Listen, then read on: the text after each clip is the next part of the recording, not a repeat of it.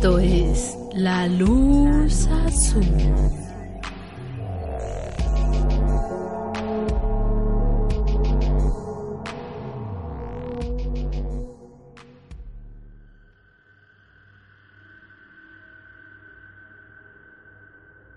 Hola, muy buenas noches. Sean bienvenidos a un episodio más de La Luz Azul Podcast. Antes que otra cosa, nos presentamos. Mi nombre es Noemi Villalobos. Y yo soy Juan Trejo. Y en esta ocasión, como ya saben, vamos a estar tocando un tema paranormal, aunque conforme vayamos avanzando con esta historia, nos vamos a dar cuenta de que este caso se pone cada vez más y más extraño. Es un caso que roza ahí lo paranormal y también tiene ahí sus toques de true crime, así que pues digamos que las dos temáticas principales de, de este podcast se juntan en, en este episodio, así que pues nada, vamos a comenzar de una vez con él y esperamos que lo disfruten.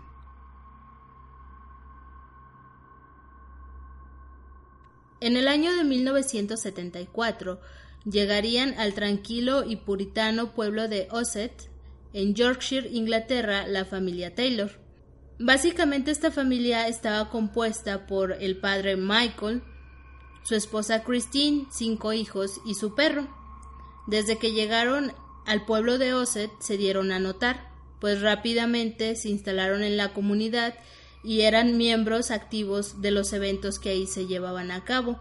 Los vecinos consideraban a Michael un sujeto bastante amable y de muy buen carácter. También lo llegaban a describir como un excelente padre y esposo, aunque eso sí, algunos también llegaron a mencionar que Michael sufría de algunos dolores crónicos en la espalda y estos le causaban unas crisis de depresión que eran muy notables. Pero aún así no era nada del otro mundo. Nunca hubo indicios de algo malo que le estuviera pasando a la familia Taylor. Al contrario, se describía que en la familia se respiraba una atmósfera de alegría y satisfacción.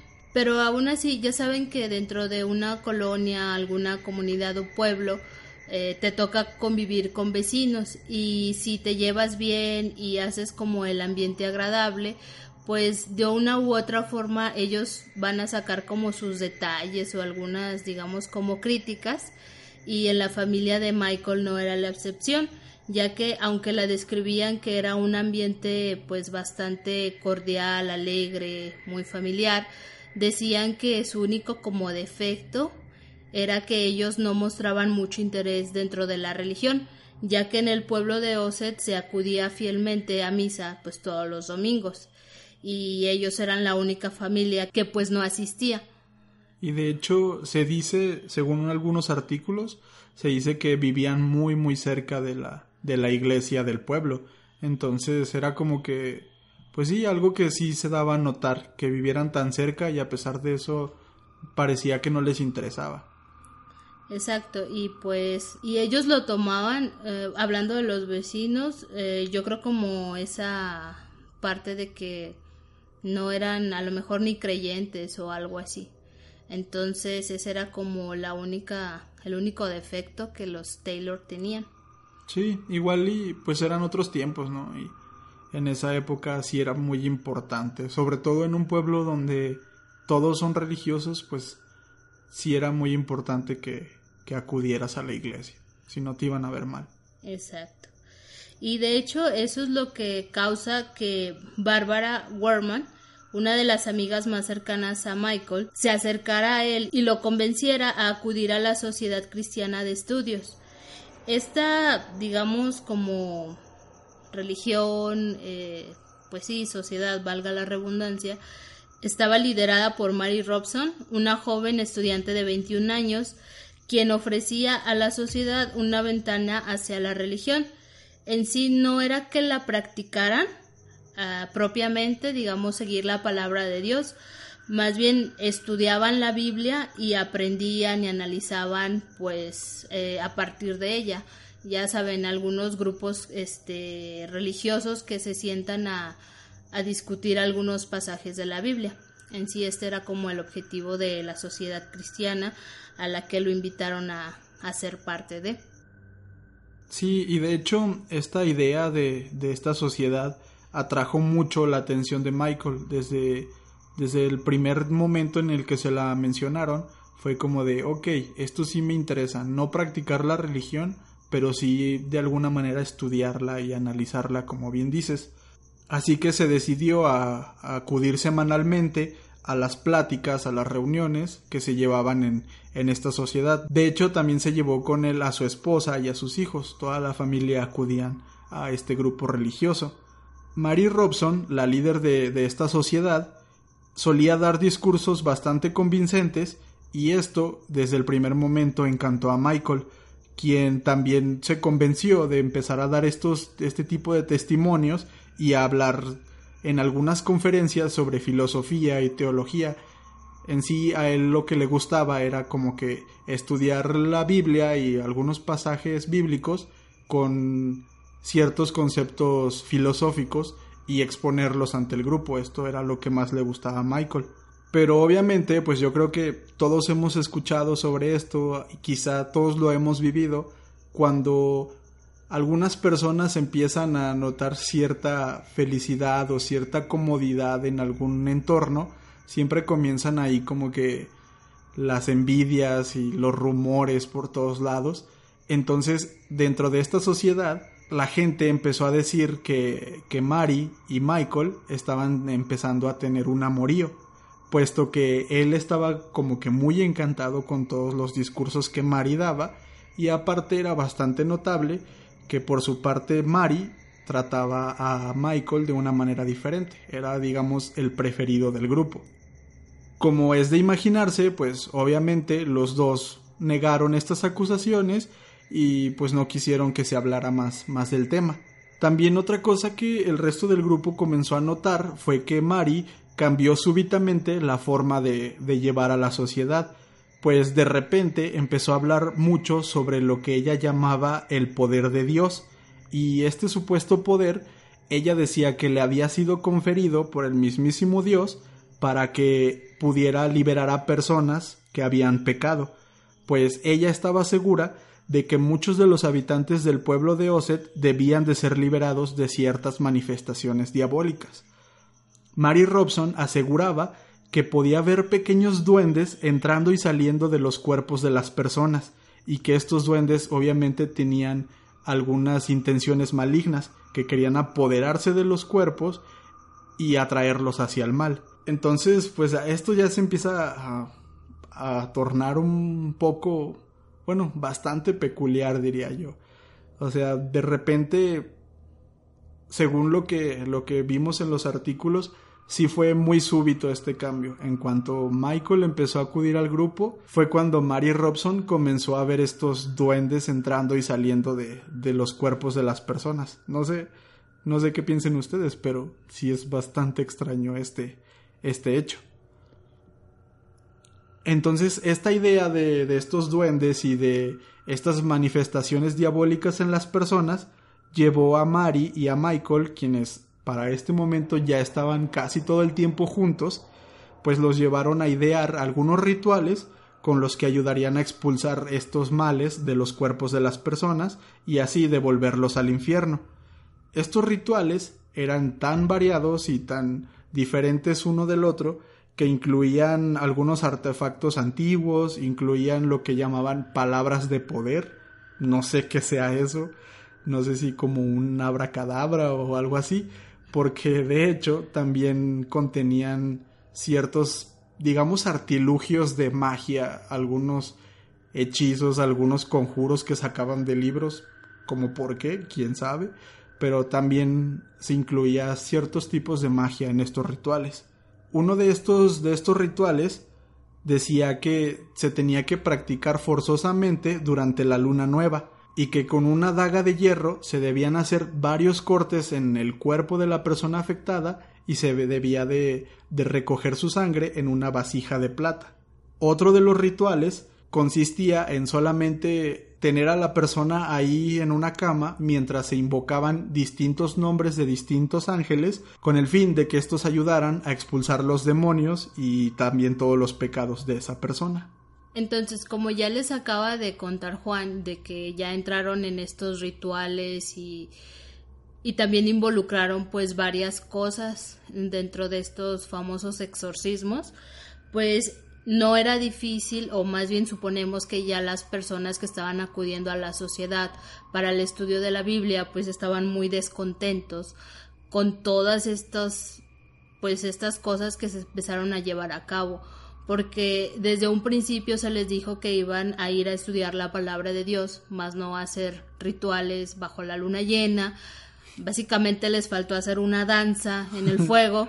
Entonces, pues estuvieron muy descontentos, lo manifestaron e incluso, pues obviamente abandonaron el grupo. Aquí es a lo que vamos, ellos no estaban contentos y optaron por dejar mejor este, pues este, digamos, ya culto, porque ya no era una, un grupo de, de estudio, ya es eso, básicamente, un culto. Y aún con estas personas que abandonaron, pues obviamente se quedaron algunos que sí eran muy muy fieles a, a Mary Robson, por lo que siguieron dentro de, de, estos rituales y pues obviamente Michael estaba pues como mano derecha de ella, pero su esposa y sus hijos dejaron de asistir también porque pues no estaban felices con, con todo lo que se estaba llevando a cabo.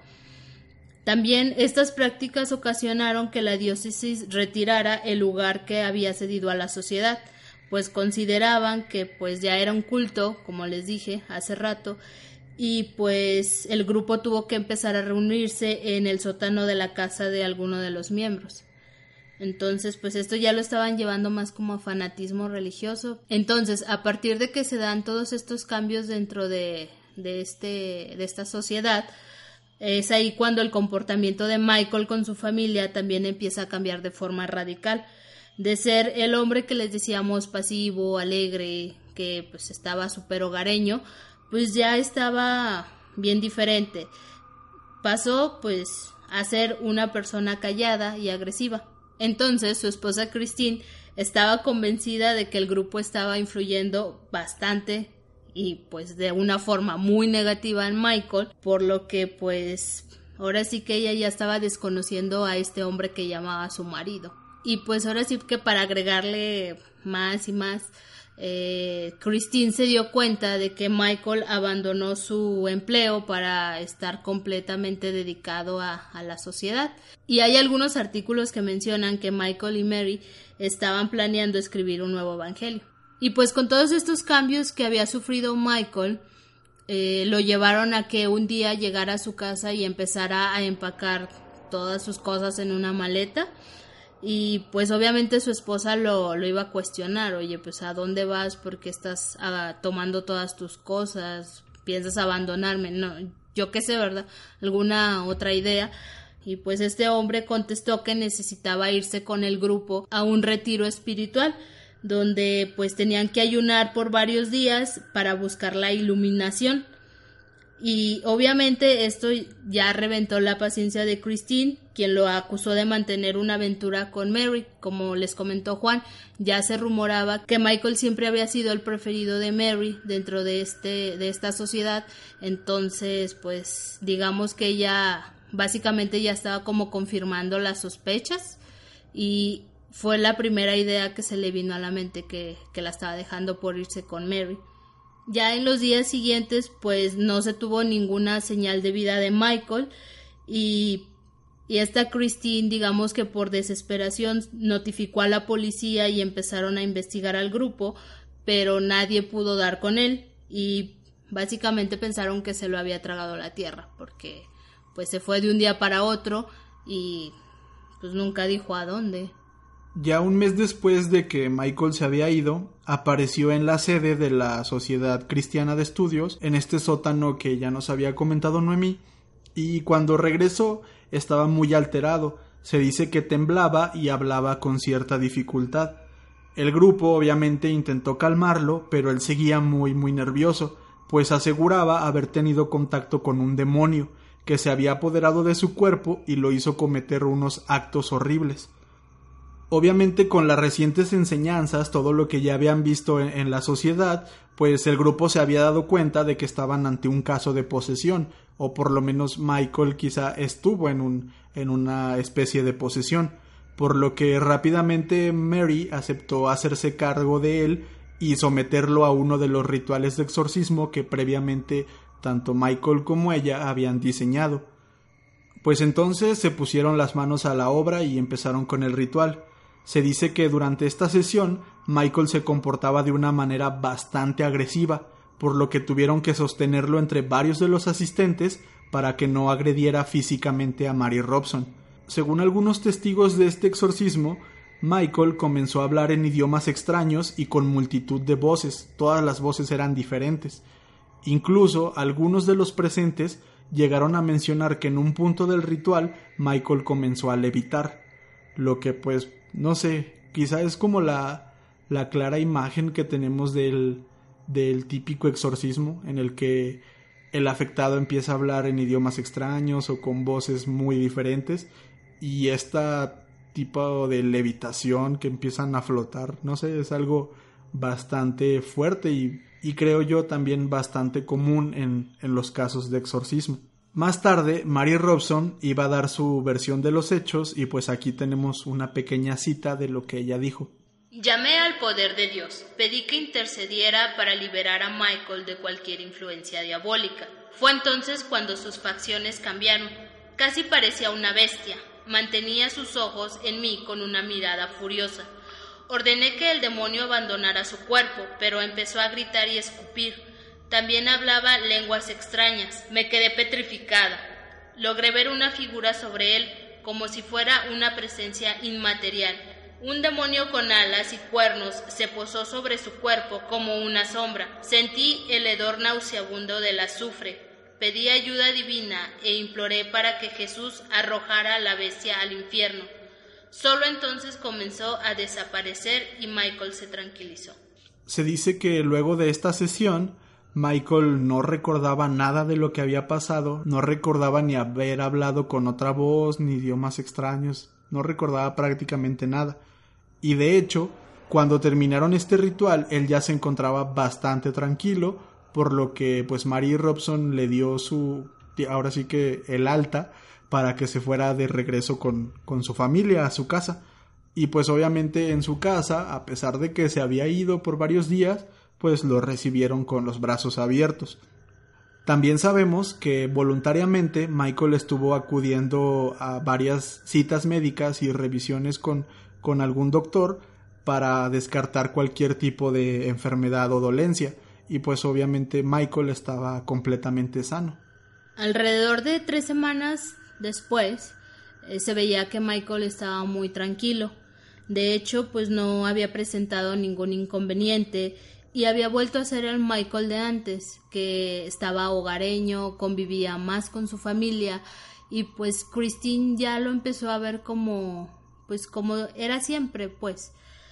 Pero como hemos aprendido en este podcast, eh, siempre cuando digamos cuando el loco parece más normal es cuando más peligro corres.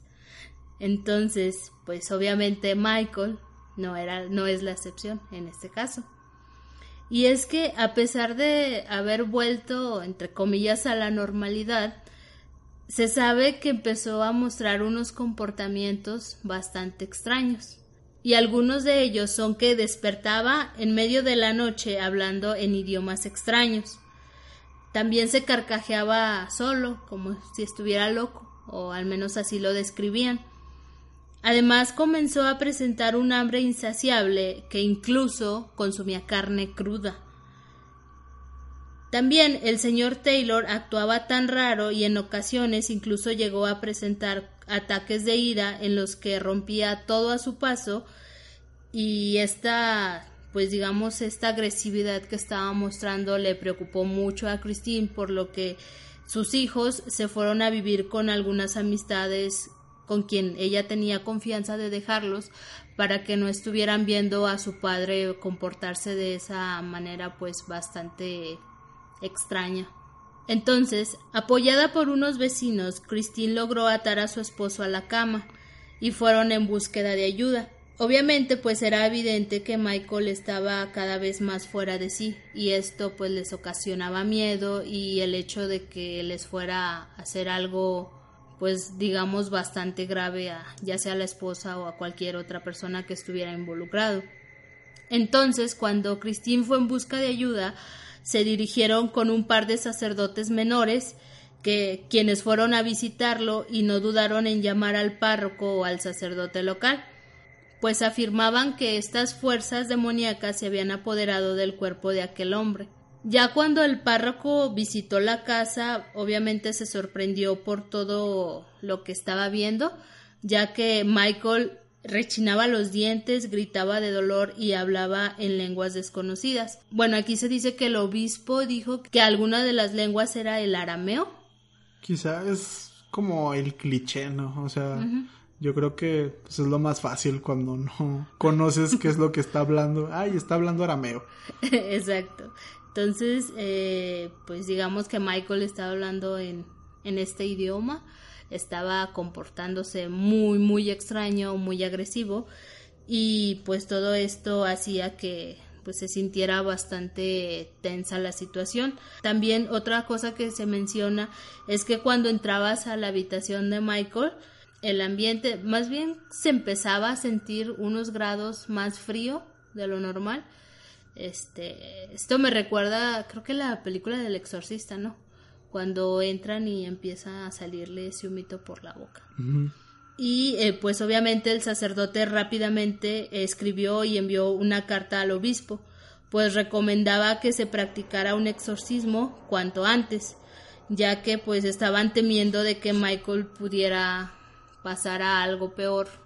Y pues yo digo que, que más bien estaban como pensando el hecho de que pudiera este, agraviar a otras personas. Si alguno de ustedes está un poco familiarizado con estas historias de exorcismo, si han escuchado sobre estos casos de exorcismo, pues sabrán que estas peticiones para poder realizar un exorcismo son bastante complicadas y son bastante largas, toman mucho tiempo, ya que antes de siquiera poder considerar la idea del exorcismo, se tiene que realizar un examen completo y una verificación psiquiátrica a la persona para descartar que, que esté enfermo o que esté presentando algún tipo de, de situación más médica, digamos. Después de este examen y esta valoración, se tiene que hacer un trámite muy tardado hacia el Vaticano para que el Vaticano apruebe este, este exorcismo.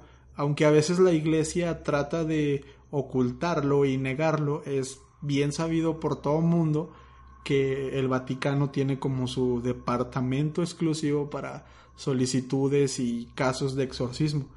Entonces, cuando el obispo de Yorkshire recibió la carta del párroco de Osset diciéndole que se necesitaba un exorcismo porque eh, Michael estaba presentando tal y tal síntoma, él decidió ahora sí que ignorar todos estos trámites de del exorcismo hacia el Vaticano y rápidamente dijo vamos a hacer este exorcismo y fue en este momento cuando solicitó al ministro Peter Vance y al reverendo Raymond Smith que acudieran al poblado de Osset porque ellos se iban a ser los encargados de, de llevar a cabo este exorcismo. Entonces, el 5 de octubre de 1974, en la iglesia de Santa Amesis, en el poblado de Osset, se llevaría a cabo uno de los exorcismos más complicados y extraños de los que se tiene registro en la historia.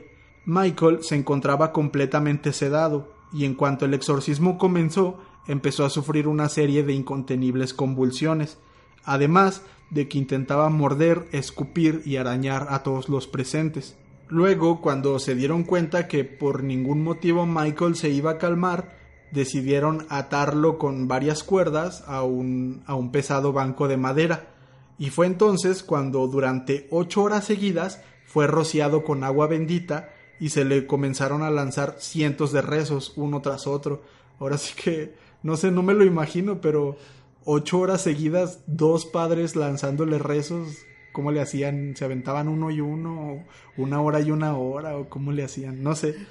Pero bueno, fueron ocho horas seguidas de agua bendita y de rezos uno tras otro para que lo que fuera que estaba habitando el cuerpo de, de Michael se fuera, se, se retirara de, de ese cuerpo y de ese lugar. El reverendo Smith afirmó que más de 40 demonios habitaban al mismo tiempo el cuerpo de Michael, entre ellos algunos que promovían el incesto, blasfemia, lujuria, masoquismo y herejía. Esto también recuerda un poco a, a la película del exorcista que mencionabas hace, hace unos momentos. Cuando está también en esta sesión de exorcismo, pues la chica comienza a decir varias cosas así como que bastante fuertes y, y que incluso son como ofensas para la religión y para la iglesia. Entonces, pues sí, es algo también como ahí muy típico de los, de los exorcismos, que, que estos demonios o esta persona poseída comienza a hablar de ciertos tópicos bastante fuertes. Además, estos supuestos demonios presumían o se jactaban de haberse instalado muy fácilmente en el cuerpo de aquel hombre, y también de que lo habían obligado a hacer cosas horribles durante ese mes que estuvo perdido y nadie sabía nada de él. Ya cuando pasaron las ocho horas y hubo salido el sol de la mañana, los sacerdotes que estaban completamente agotados por esta sesión de exorcismo sedaron a Michael hasta que se durmió, lo ataron a la cama y se retiraron a descansar. Aproximadamente a las diez de la noche de ese día, el 6 de octubre, los sacerdotes iban a retomar la sesión de exorcismo, ya que estaban muy seguros de que algunas entidades aún permanecían en el cuerpo de Michael. Además, creían que las prácticas de ocultismo y brujería que, Michael había realizado en la sociedad hacían aún más fuerte el vínculo con las fuerzas oscuras. Por lo tanto, el exorcismo se volvía más y más complicado y por ende más tardado. Aquí es cuando Christine, la esposa de Michael, llegó a la iglesia y quedó completamente impactada por lo que vio, dado que no podía reconocer a su esposo, quien estaba hablando con una voz de ultratumba, diciendo que ellos, o sea, los demonios, iban a quedarse en ese cuerpo el tiempo que quisieran y que no se iban a ir sin antes matar a una persona para llevarla como sacrificio al Señor del infierno. Luego de unas diez horas de agotador exorcismo, los sacerdotes pues estaban bastante cansados, necesitaban recuperar fuerzas, por lo que decidieron irse a descansar alrededor de las ocho de la mañana del día siguiente. Mientras ellos estaban ya descansando, una enfermera estaba drogando a Michael o lo estaba sedando para que éste se durmiera. Pero digamos que aquí pues ocurrió lo que lo que les contamos de que este caso siempre va para peor. Mientras los sacerdotes estaban descansando, eh, por alguna extraña razón, pues, digamos, al último se dieron como sus topes de mejor no lo hubiéramos hecho, ya que más o menos a las 10 de la mañana del día 7 de octubre de 1974, por alguna razón, Michael Taylor logró zafarse de las ataduras se salió corriendo por la iglesia sin que nadie se pudiera dar cuenta. Y pues se escabulló hasta su casa. Como les decimos, eh, ellos vivían muy cerca de la iglesia, así que no fue difícil llegar hasta ahí, ni muy largo el camino. Entonces, cuando llegó ahí, se encontró que su esposa estaba durmiendo en la habitación donde ellos solían dormir juntos. Estaba muy tranquila y Michael, poseído por alguna fuerza descomunal, no sabemos si fue un demonio, este, porque pues no lo sabemos ahorita, eh, lo que hizo fue que estranguló a su esposa con sus propias manos hasta que Christine dejó de respirar, luego perforaría una y otra vez los ojos con un lápiz. Después de eso, le arrancó la lengua con su propia boca la escupió en el suelo y comenzó a morder todo su rostro hasta dejarla completamente desfigurada. Ya cuando terminó de, pues ahora sí que de asesinar a su esposa, Michael se encontró con el perro de la familia.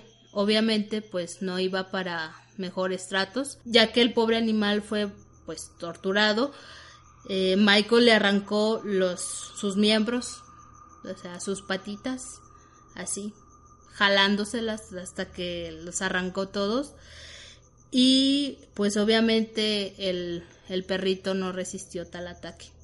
pero no sé, no hay fotos, creo, no, no vi yo ninguna foto del perro, pero no sé si por alguna extraña razón Inglaterra, gente más o menos de dinero, me imagino un perro grande como, no sé, como un pastor alemán o algo así muy grande.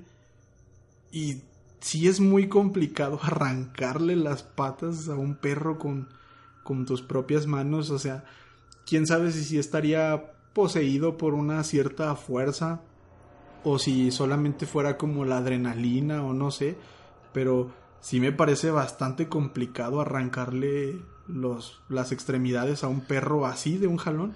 Sí, exacto, porque pues es una sola persona. Digamos que cada, o sea, cuatro personas este, toman cada patita del animal y la arrancan así con muchísima fuerza. Yo creo que también igual sería complicado tendrías que tener, no sé, como dices, bastante, pues, como adrenalina. Sí, o sea, yo creo si, si lastimas al perro, o sea, si le zafas un hueso, si aplicas fuerza sobre, sobre una pata, pero arrancársela así de un jalón, no sé, me parece bastante complicado. Exacto. A menos que fuera un chihuahuita, a lo mejor, pues ese sí. Sí, o sea, sí está como bastante peculiar porque nada más él solo le arrancó todas sus patitas al pobre perrito. Pues volvemos al caso de que estaba bajo posesión, entonces yo creo como que, no sé, creo suponer que esta fuerza venía de, de aquellos seres malignos. Por eso es que pudo hacerle eso al animal. Pues sí. Que hasta cierto punto es muy desagradable lo que le hizo a su esposa y pues pobre animalito, ¿verdad? Sí, o sea, pero es que vamos a lo que le hizo a la esposa, que sí es muy desagradable, pero pues lo veo más creíble. La, la ahorcó hasta que se murió y después pues, le mordió el rostro, le picó los ojos con un lápiz, o sea, también es algo bastante fuerte, pero pues es algo que una persona puede hacer. Pero vuelvo a arrancarle las patas a un perro es bastante complicado. Entonces ya después de haber cometido estas atrocidades, Michael salió corriendo de la casa desnudo y cubierto completamente en sangre y pues estaba gritando esto es la sangre de Satanás. Obviamente los vecinos se dieron cuenta y se asustaron porque vieron una figura así toda roja con la sangre de pues de la de Christine y del animal y llamaron a la policía rápidamente por lo que tres agentes armados con macanas lograron dominar a, a Michael que estaba completamente enloquecido. Obviamente pues puso resistencia y golpeó varias veces a los policías. Ya una vez que fue doblegado, encontraron dentro de la casa el cuerpo mutilado y, desfigurado de Christine en un charco de sangre, además del perro que había tenido pues la misma suerte de la mujer.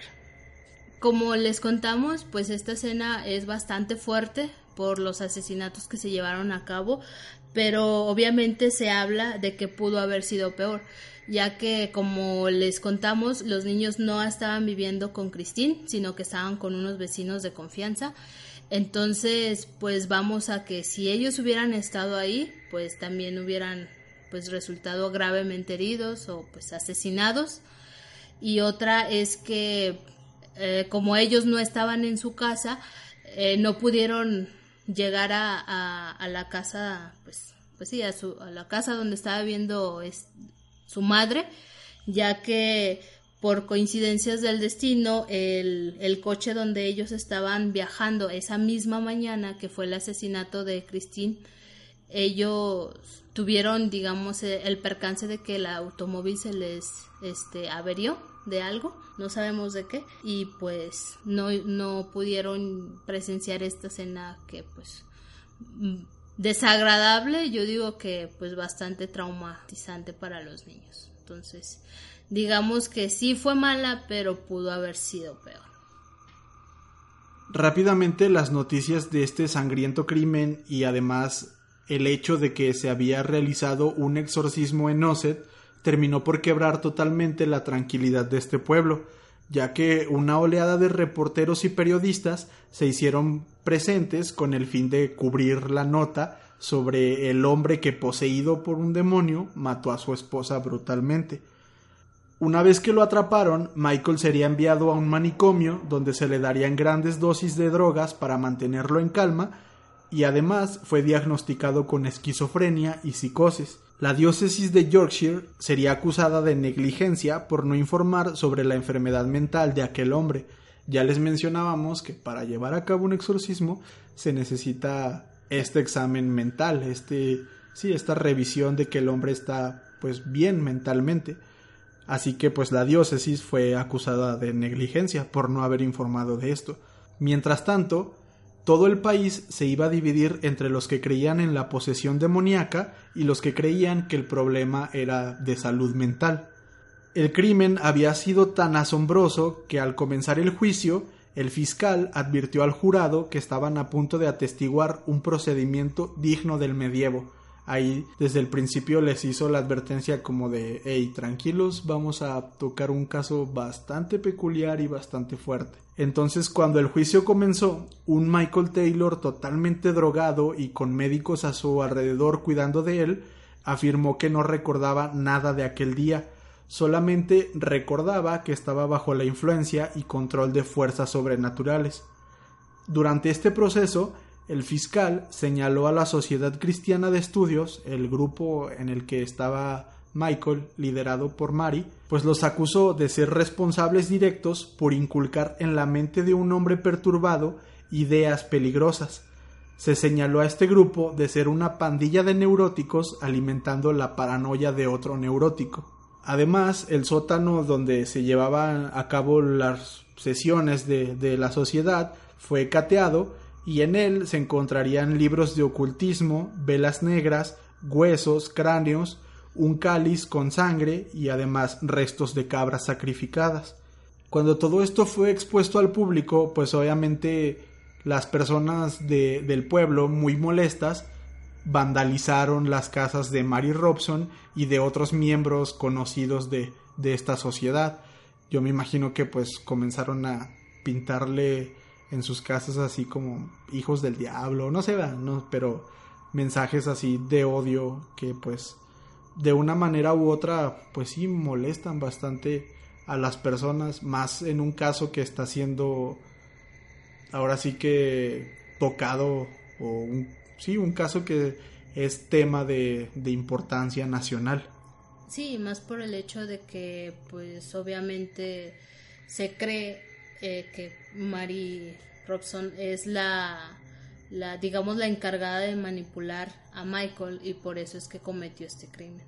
Exacto, y de hecho, pues como es bastante obvio, Mary Robson fue llamada también a, a, testificar en, en, el juicio y en, esto, en esta ocasión, cuando ella fue llamada, ella confesó que uno de los objetivos de la sociedad era conocer y estudiar principios de ocultismo como una forma de combatir al demonio, que pues realmente esto ya difiere mucho de lo que en un principio era solamente un grupo de estudio bíblico solamente. Exacto, o sea, ya pues están muy cambiados los planes. Sí, ya de estudiar la Biblia a practicar ocultismo para combatir el mal es creo yo que es un trecho muy, muy extenso. Exacto, como que era combatir fuego con fuego, supongo. Que, pues al final no, no es una buena idea. Sin embargo, en todo momento negó que el grupo llevara a cabo misas negras o sacrificios en el sótano donde se reunían, pero esto también se contradijo con los testimonios de algunos otros miembros de la sociedad ya que estos llegaron a declarar que sí se realizaban rituales y también se realizaban algunas invocaciones demoníacas en las sesiones de este grupo. Como es de esperarse, la diócesis tampoco quedó libre de todo tipo de críticas, pues ellos eran directamente responsables por el exorcismo que se había realizado a Michael. Psiquiatras afirmarían que el ritual había alimentado las fantasías y creencias retorcidas de Michael, y también que influyeron en él de forma negativa, provocando que su mente creara estos demonios y estas entidades sobrenaturales. Profundamente perturbado, el exorcismo sirvió como un catalizador para toda la locura que Michael ya traía. En palabras del fiscal, fue como intentar apagar un incendio con gasolina, que es algo como lo que nos acaba de comentar Noemí. También uno de los abogados hizo un discurso durante el juicio, ilustrando el sentir general sobre la responsabilidad de la secta y de la propia Iglesia en el crimen y en los sucesos como un todo. Estoy consciente de que un asistente a la Fiscalía no debe expresar su opinión personal o sus sentimientos sobre un caso en el que se encuentra trabajando, pero me temo que es prácticamente imposible cumplir este principio en el caso de Michael Taylor hagamos que los responsables de esta tragedia lo reconozcan.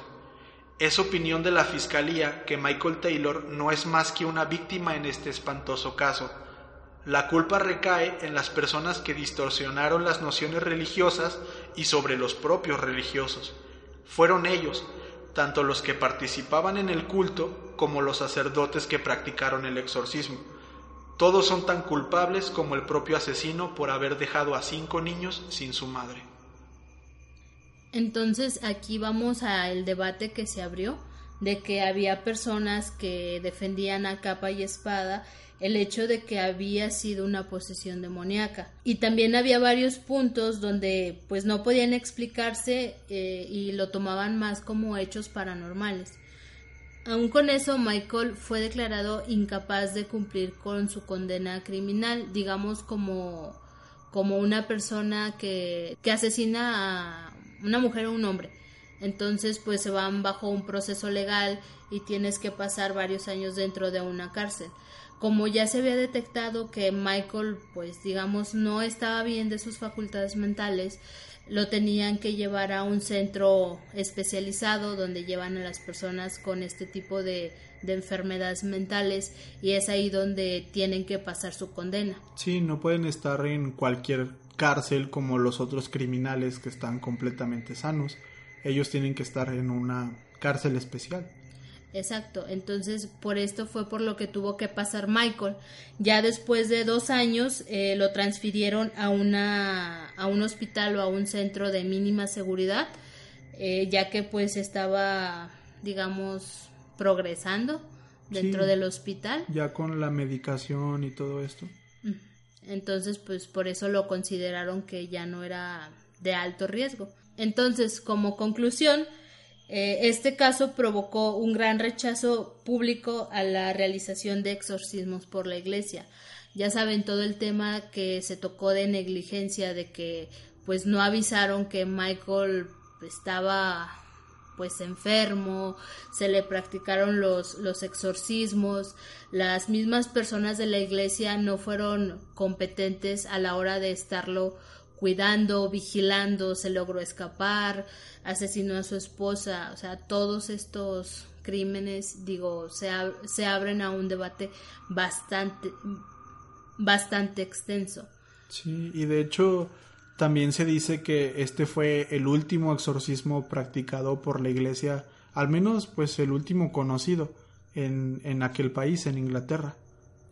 Y aún así, con todo este rechazo, el, digamos que el padre Peter Vance, que fue uno de los que estuvo en el exorcismo. Ajá, él, él sigue con su punto de vista muy firme y defendiendo que Michael estaba poseído por demonios y que el incidente era un auténtico caso de posesión demoníaca.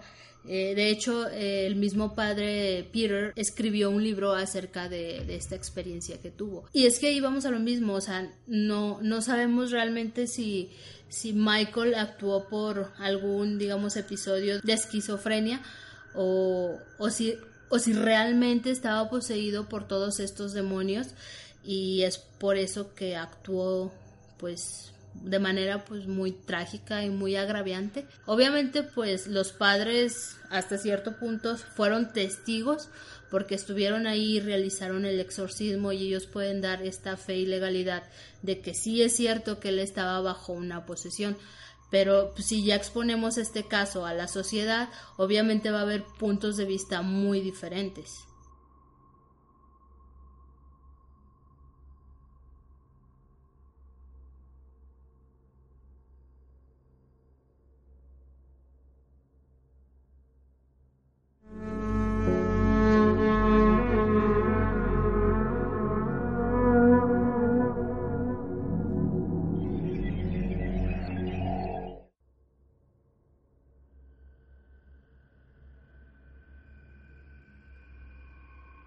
Ahora sí que esto queda totalmente abierto para el debate. Díganos ustedes en los comentarios o ahí por cualquiera de nuestros medios.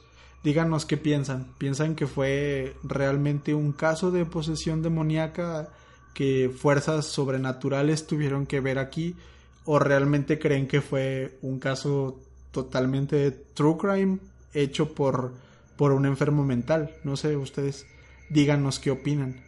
Y bueno, pues ya para terminar, vamos a pasar con nuestra nuestra ya típica sección de saludos. Esta vez son poquitos con relación a, otras semanas, pero pues de todos modos vamos a mandarles su saludote como bien es debido a aquellas personas que estuvieron activas con nosotros en, en nuestras redes sociales. Así que pues comenzamos con el primero, Noemi. El primero va para Rodrigo Valdés, él es de Mezquite, Nevada, y nos dejó un comentario en YouTube. Eh, nos dice que el podcast pues está muy chido y que cada vez este, pues nos queda mejor eh, que ya hasta parecemos profesionales. Ah, Muchas gracias, Rodrigo. La verdad es que pues no, no lo somos. Yo personalmente siento que no soy profesional, pero obviamente agradecemos tu comentario porque pues nos motiva a seguir haciendo esto. Y como les decimos el propósito es ir mejorando y ofrecerles pues mejores cosas a ustedes. Así que pues muchas gracias Rodrigo y te mandamos un saludote hasta Nevada.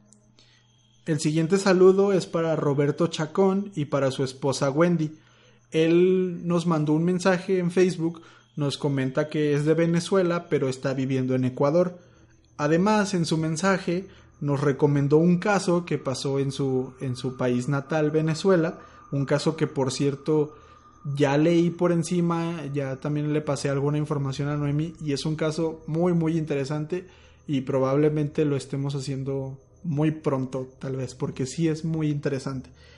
Eh, y pues sí, nos comenta que nos escucha y que le gusta mucho el podcast y también su esposa Wendy nos escucha. Así que pues muchas gracias a los dos y les mandamos un saludo hasta Ecuador. El siguiente va para Amor y Caramelos, así es su usuario en Instagram. Eh, no, estoy muy segura si es de Argentina. Este, ya saben que pues, nos equivocamos también, así que este pues digan, dime si no si no eres de ahí. este, un saludo, eh, amor y caramelos. Y pues eh, nos ha estado comentando en en algunas este, pues, historias y nos dice que nos sigue desde hace tiempo. Así que pues un saludo hasta donde quiera que te encuentres. Muchas gracias. El siguiente saludo es para KRMO12 o Carmo12, no sé bien. También ese es su usuario de Instagram. Eh, no estoy seguro tampoco de dónde, de dónde es, no nos, no nos ha comentado pero bueno, pues ella en Instagram nos comentó la publicación con las fotos de Miyazaki y no, en ese comentario nos decía que somos el mejor podcast de Spotify. No creemos que lo seamos, pero muchas gracias por ese comentario y ahora sí como, como lo comentaba hace unos minutitos, hace unos segundos, Noemi, pues sí, estos, este tipo de comentarios nos nos motiva muchísimo a seguir y a, seguir mejorando y trayéndoles este tipo de historias. Así que pues Carmo 12 o KRMO 12, eh, muchas gracias por ese comentario, de verdad lo apreciamos muchísimo y pues te mandamos un saludote. El otro va para Jorge Luis Vite Kasparov. Eh, nos dejó un comentario en Facebook y nos dice que le encantó el caso del asesino Taco. Entonces, pues muchas gracias Jorge, te mandamos un saludo y pues es que el caso de Miyazaki está bien peculiar. Sí, también ahí en la publicación de Instagram con las fotos eh, hubo varias personas que al ver la foto de las manos fue como de, ok, no me las imaginaba tan así. incluso hubo, hubo un comentario que de, de una chava a la que le mandamos un saludo en el episodio pasado eh, que nos comentaba que esas manos parecían las manos de la mismísima muerte o algo así. Sí, como dice Noemí, es un caso bastante peculiar y muy, muy fuerte. Sí, la verdad está, pues, mm, estuvo interesante, mm, sobre todo, pues, porque no nos imaginábamos que, que pasara eso. O sea, sí, sí tenemos, bueno, más, pues sí, Juan y yo sabemos de algunos casos que, que están en Japón y sí están pues bien fuertes. Mm, entonces, pero como que este está muy, no sé, muy, peculiar. Sí, además ese, ese enfoque hacia los otakus y el manga y todo esto también es algo, pues sí, muy peculiar. De hecho, pues yo sabía que se tenía en mal concepto a los otakus, pero no sabía que este caso había influido mucho. Sí, es un caso muy, muy bueno. Así que, pues Jorge Luis, muchas gracias y te mandamos un, un saludo. Y pues el último saludo que tenemos es para Denise Gómez, ella es de Irapuato y también nos dejó un comentario en Facebook. En ese comentario simplemente nos comenta que, que le encanta nuestro podcast, así que pues muchísimas gracias y te mandamos un, un saludote hasta Irapuato. Muchas gracias por escucharnos. Ya por último tenemos uno más, este es para Abraham Bravo Guzmán. Él nos estuvo mandando algunos mensajes en Facebook y nos recomendó pues eh, los casos de los Warren. La verdad es que sí está interesante los casos de los Warren y la verdad pues eh, he estado escuchando también algunos podcasts que hablan de pues de ellos. Entonces sí se me hace interesante eh, pues comentarlo dentro del podcast como les decimos, hay muchos este, asesinos en serie pues, que son bien famosos, igual ustedes ya los conocen, no sé, Ted Bundy, Richard Ramírez, BTK, todo, todos estos asesinos en serie, este, sí, sí queremos hacer los casos, este, pero no lo sé, o sea, mm, personalmente creo que conforme vamos eh, buscando información de de true crime o de casos paranormales, estos que no son tan conocidos, la verdad es que te sorprenden un montón. O sea, hay cosas, por ejemplo, la de eh, el autobús 1170, la verdad es un caso que no me lo esperaba. De hecho, yo personalmente no he escuchado ningún podcast, por lo menos en español, sobre ese caso. Y es un caso que, wow, o sea, está... Es, personalmente es de mis favoritos de los que hemos hecho. Exacto, tampoco había muchos acerca de, del hachero de Nueva Orleans. En inglés sí hay muchos, este, pero en español la verdad que si acaso unos tres o cuatro. Eh, también pues el, el, asesino Taku tampoco, yo nunca lo había visto así como en, en algún podcast o así, no es muy relevante. Entonces, eh, sí tenemos planeado muchos, muchos este, casos, este, asesinos seriales muy famosos. Paranormales también. Este, paranormales también. Eh, no es que lo hagamos de lado, este, hay muchos temas que pues tanto ustedes nos han recomendado, este, también algunas personas cercanas, que la verdad, este, pues queremos hacerlo, sí, bien planeado y todo. Entonces, pues nada más ténganos poquita paciencia, si los vamos a sacar. Sí, igual y estamos esperando un poquito de tiempo y también como son casos que se han tocado mucho y hay mucha información sobre ellos, pues igual como siempre estamos buscando dar ahí con algún puntito que otros no hayan dado, nada más como que para que ustedes tengan información diferente y diferentes puntos de vista de casos que ya conocen. Entonces, por eso quizá los que son más, más populares tardarán un poquito más, pero sí los tenemos en cuenta y sí los queremos hacer porque yo los veo como obligados. O sea, no puedes tener un podcast o un programa de hechos paranormales sin hablar de, de los Warren, que son prácticamente los, pues sí, los más famosos, los más populares. Entonces, y así con otros asesinos seriales como los que ya mencionó Noemi exacto. Entonces, les digo, también es bien interesante eh, del lado de que nosotros lo estamos llevando, de que no tocamos asesinos tan famosos y al último siempre nos sorprende. Sí. Entonces, eh, también, o sea, vemos que la respuesta de ustedes es muy positiva y que les ha gustado mucho porque siempre nos comentan de, ah, no manches, nunca había oído de este caso eh, y pues es bastante impactante. Yo ni siquiera tenía el conocimiento de que había pasado. Entonces, pues sí, o sea, de cajón se hacen, pero pues estamos como que buscando la ocasión y eso que dice Juan, ese, ese pequeño granito de arena que nosotros le vamos a aportar. Así que pues eh, Abraham, tú nos pediste este saludo cuando salieran los de los Warren. Igual si algún día sale, te, los te lo prometo que te vamos a mandar ese saludo ahí. Pero pues por lo mientras, para que no pase mucho tiempo, eh, te mandamos en este un saludo hasta California, creo. Sí, y este, pues ahora sí que gracias por, por este, unirte a la familia de la Luz Azul Podcast y también a ustedes si son nuevos y empezaron desde, desde el último este capítulo del podcast que hemos publicado y se dan una vuelta, pues ahora sí que desde el capítulo número uno, se los agradecemos un montón. Entonces ya saben, o sea, si nos quieren mandar un mensaje por Instagram, por Facebook, un comentario en YouTube, pues la verdad, este, pues, lo agradeceríamos mucho y como les decimos, nos apoyarían bastante si se suscriben al canal de YouTube. sí, actualmente pues sí, ya somos un poquito más de 1500 seguidores en Spotify, así que si nos ayudan un poquito con un subscribe en YouTube, no les toma más de 5 minutos. ahí, ahí de favor. Sí, entonces, este, pues muchas gracias. Esperemos que hayan disfrutado este caso. La verdad es que, pues sí estuvo bastante interesante. Y, este, ya saben, igual si tienen alguna recomendación, no duden en, pues, en hacérnosla saber nosotros pues sí la vamos a tomar en cuenta, entonces pues se les agradece, así que pues muchas gracias.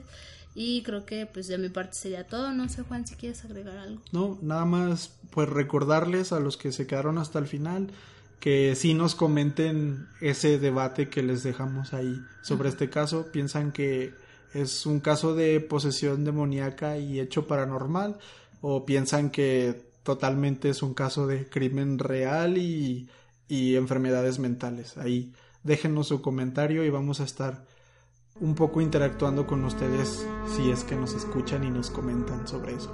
Así que pues muchas gracias a todos y nos escuchamos en un próximo episodio.